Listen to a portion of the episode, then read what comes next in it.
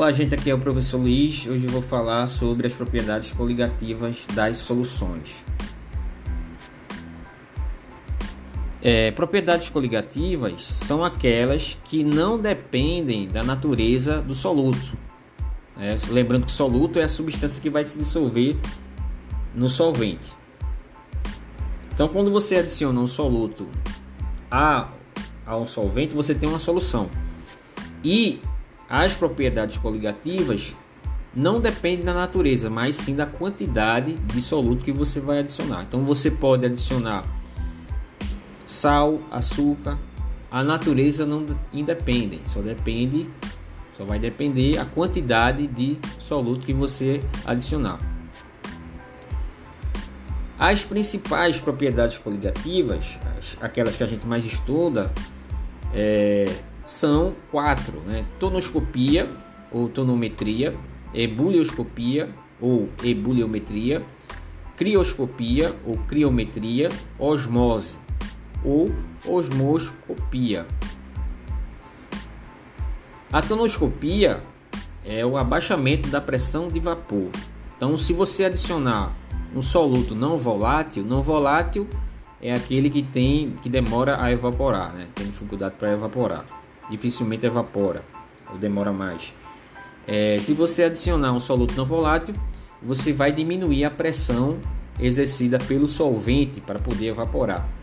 Por exemplo, quando você tem a água, né, a temperatura é, de 25 graus Celsius, você adiciona um soluto não volátil, o sal, por exemplo, e você aquece, é, essa adição de soluto a água vai provocar uma diminuição da pressão de vapor, ou seja, a água vai demorar mais para entrar em ebulição, ela vai demorar mais a passar do líquido para o gasoso. Isso é chamado de tonoscopia, que é a diminuição da pressão máxima de vapor exercida pela adição do soluto não volátil. A tonoscopia é, ela é explicada né, pelo fato da que existe uma interação entre soluto e solvente né? Você vai ter a interação dessas duas substâncias e vai fazer com que impeça, né? o soluto vai impedir com que o solvente evapore. A ebulioscopia ela é a elevação da temperatura de ebulição, que é muito está muito associado à tonoscopia, né? Essa propriedade, ebulioscopia, ela pode ser vista quando a gente está cozinhando, por exemplo, ou fazendo café. Então o café é, ou fazer feijão, arroz, quando você adiciona sal, no caso do café vai ser açúcar, você diminui, você aumenta, né, diminui a pressão máxima de vapor, mas você aumenta a temperatura de ebulição. Então vai demorar mais a, a água ferver quando você adiciona sal. É, tá fazendo arroz, adiciona sal, vai demorar mais a ferver, então isso vai gastar mais gás, né? Então a propriedade coligativa da ebulioscopia é o aumento da temperatura de ebulição. Então, é, com isso, vai demorar mais para entrar em ebulição.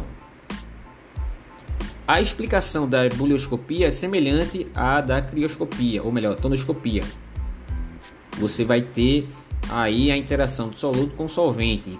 Essa interação vai impedir que o solvente evapore. A crioscopia ou criometria é a diminuição da temperatura de congelamento. Então a água ao nível do mar, ela tem o um ponto de fusão zero grau. Porém, se colocarmos sal sobre o gelo, a água já congelada, ela começará a derreter. Isso porque o sal interage com as moléculas da água, aumentando a massa molar e dificultando o congelamento. Então a água vai começar a se derreter quando você adiciona a o sal no gelo. Em algumas regiões é, frias, né, usa-se uma essa propriedade coligativa para impedir que a água dos radiadores congele. É, é adicionado um anticongelante, como é o caso do etileno glicol. Para finalizar, a gente tem a osmose, que é a pressão exercida né, por, um, por um líquido através de uma membrana semi-permeável, onde eu vou ter é, diferentes regiões né, com concentrações diferentes, onde a ideia é que você iguale a concentração através dessa membrana. Então você vai ter a passagem de um líquido através da membrana, onde eu vou ter é, a solução que tá é, tem mais solvente, né?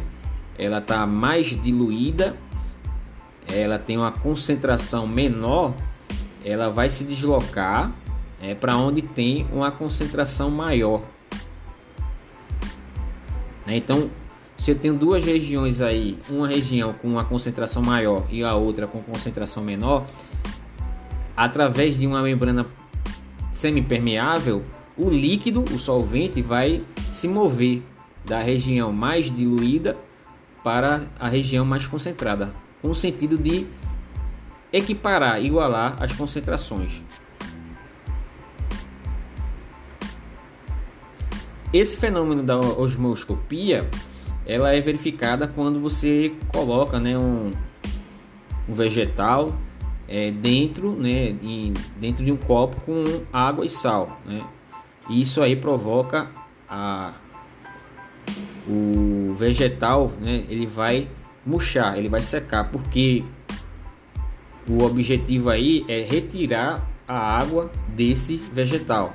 É, por exemplo, o tomate. Tomate, se você colocar o tomate dentro de uma solução com água e sal, esse tomate ao longo do tempo vai murchar, porque ele vai provocar o deslocamento do líquido dentro do tomate para a região exterior através da membrana do tomate e com o objetivo de igualar a concentração de sal dentro do tomate e fora do tomate. Então, o líquido vai sair.